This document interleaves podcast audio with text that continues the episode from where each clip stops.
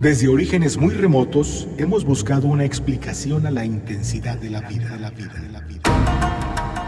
Prófugos de la caverna. Reflexión que transforma. Seamos prófugos de la caverna. La esencia de las cosas. Prófugos de la caverna.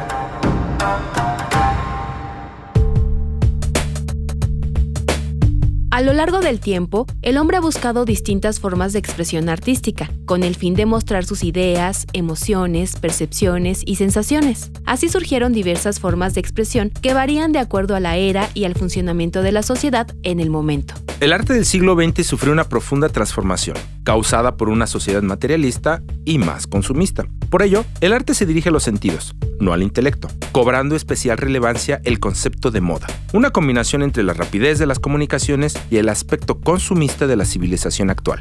El arte contemporáneo es conocido por generar una de las mayores rupturas dentro de la historia del arte, ya que este nuevo movimiento artístico deseaba desprenderse de las antiguas formas de expresión, dejando claro que cualquier individuo puede comenzar a plasmar arte sin la necesidad de guiarse por características expuestas por los grandes artistas plásticos. Yo soy Pilar Martínez. Y yo soy Augusto Ansaldo. Hoy platicaremos con la doctora en filosofía, Circe Rodríguez Pliego, sobre el arte contemporáneo. Esto es Prófugos de la Caverna.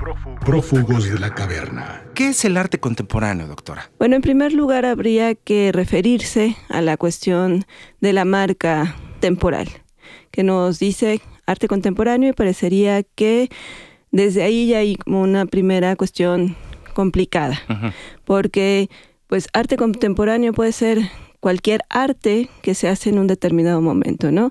Arte contemporáneo fue el romanticismo para Ah, aquellos que exactamente que elaboraron sus obras a partir, ¿no? Bueno, en el siglo XIX.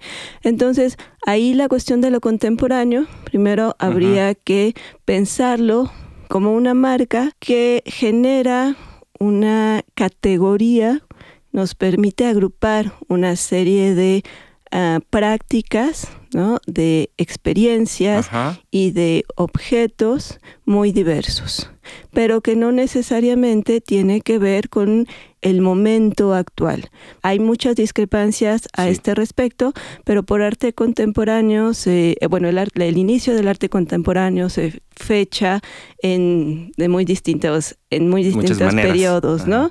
Eh, algunos dicen que empieza 1960, otros Ok. señalan que en el 70, otros dicen que en el 90. Entonces, por eso digo que es una cuestión también, o sea, es una categoría que es como móvil, ¿no? Una categoría que han establecido eh, ciertos grupos Exactamente. de críticos, digamos, ¿no?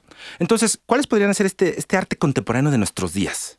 ¿Cuál es su característica? Bueno, eh, la cuestión o una de las principales características o la principal característica podría ser la diversidad, porque a diferencia de lo que ocurría Ajá. con estas formas artísticas tradicionales, lo que tenemos a partir de eh, el siglo XX y de la segunda mitad del siglo XX es una explosión de formas artísticas, de experiencias, de dispositivos, ahora se les llama dispositivos estéticos, Al objeto que vemos en el museo. que no necesariamente son objetos. Ah, que no necesariamente son objetos. Exactamente. Pueden ser eh, sin forma corpórea, pensamientos, conceptos. Por eso me refiero a que pueden ser objetos, que pueden ser experiencias inmateriales en donde no hay una forma tangible, puede ser sonido, una obra trabajada a partir del sonido o una invitación a hacer algo en el sentido quizá de un performance, pero de algo que también recibe el nombre de arte relacional, que lo que intenta hacer es justamente generar relaciones entre el artista, El artista. y el- las personas, que no necesariamente tienen que ser el público. Eh, entonces, pueden ser experiencias, pueden ser objetos, pueden ser cuestiones inmateriales, una serie de, eh, De elementos de diversos. elementos exactamente. Reflexión que transforma.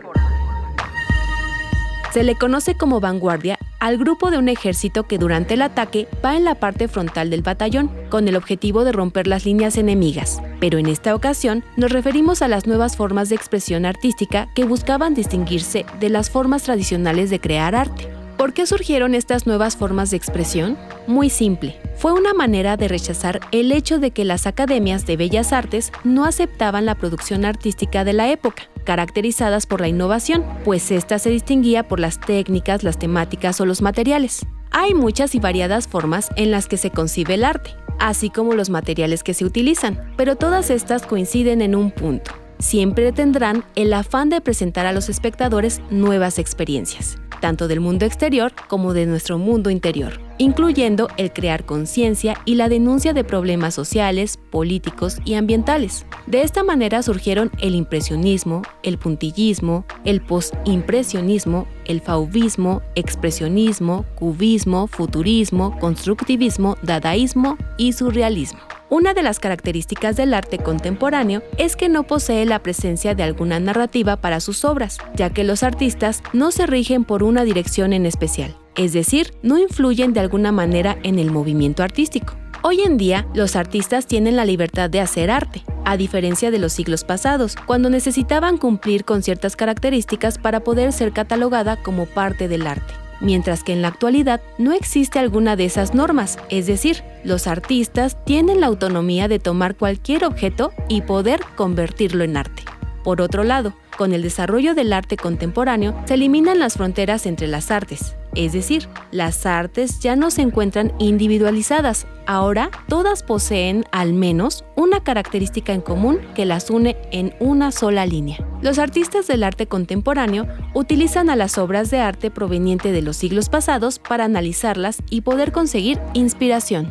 Prófugos de la caverna. Yo tengo una experiencia eh, con una de estas obras. Eh, hace tiempo, cuando era muy adolescente, conocí una obra de Gabriel Orozco que se le llama La caja vacía.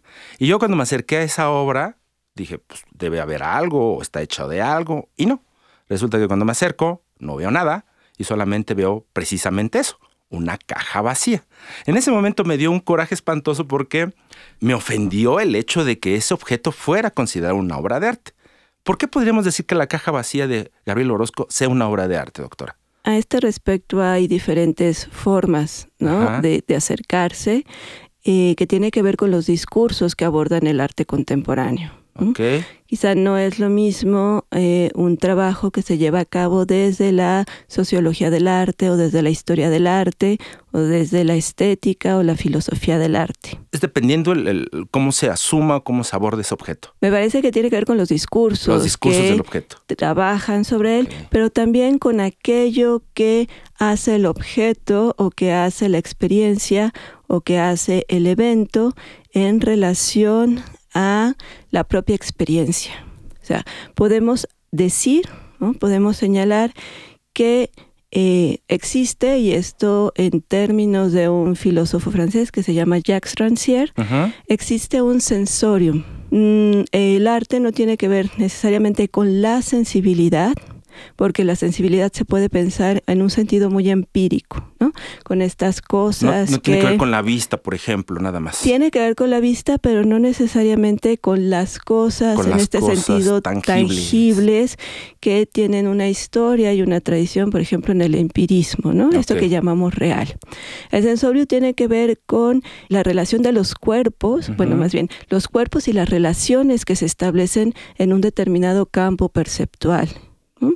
Entonces, aquí eh, lo que quiere decir esto es que los objetos, los cuerpos de las personas generan una serie de relaciones. Y estas relaciones pueden ser modificadas, transformadas, criticadas desde ciertas prácticas artísticas. Entonces, lo que hay en este tipo de eh, trabajos es la modificación de este sensorium, de esta serie de relaciones que marcan, por ejemplo, que puede ser considerado una obra artística, cuáles serían las condiciones que tendría que cumplir un determinado objeto o una determinada actividad para ser considerada de tal manera, pero también lo que va a poner sobre la mesa son justamente estas relaciones discursivas, teóricas, de poder, muchas veces que se entretejen en torno a los objetos y en torno a las acciones o los productos que denominamos artísticos.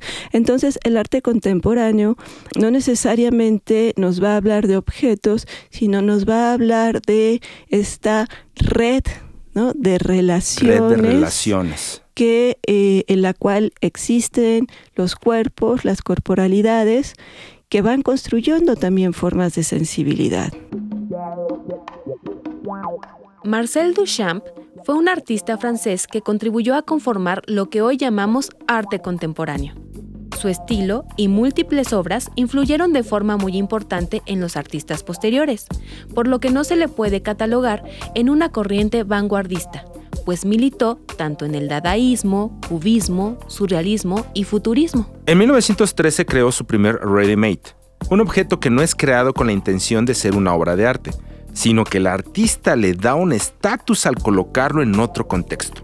Por ejemplo, se elige un utensilio y luego de darle un título nuevo, se le recontextualiza para convertirlo en obra de arte. A esto se le llama arte conceptual. En 1917, en Nueva York, Duchamp envió un ready-made a una exposición de la Sociedad de Artistas Independientes. El artista, con el seudónimo de R. Mood, participó con su obra La Fuente, que no era más que un urinario masculino, montado sobre una base de madera. Por supuesto, esta no fue admitida, porque contravenía el estatus, aunque justo esa fue la intención del objeto, generar controversia o simbrar la noción de los críticos acerca de lo que se le llama arte o cómo debería ser una obra de arte. Posteriormente, este objeto adquirió valores diferentes a las de un objeto común. Los críticos veían en la obra una limpia belleza, Incluso se le comparó con esculturas famosas en la historia del arte. Aunque la obra siempre ha suscitado debates y polémicas en torno a su categoría de obra de arte, de lo que sí podemos estar seguros es que después de la fuente, el arte no fue ni será igual.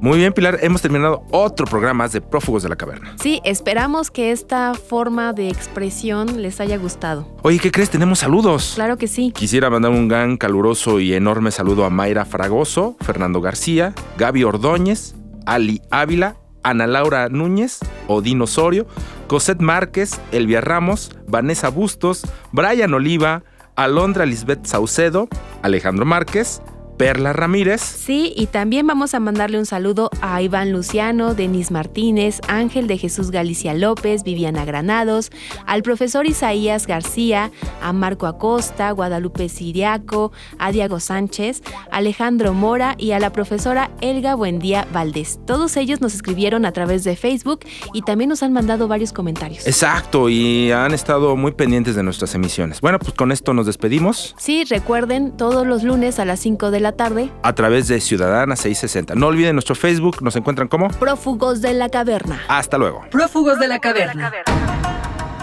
En todo tiempo y en todo lugar.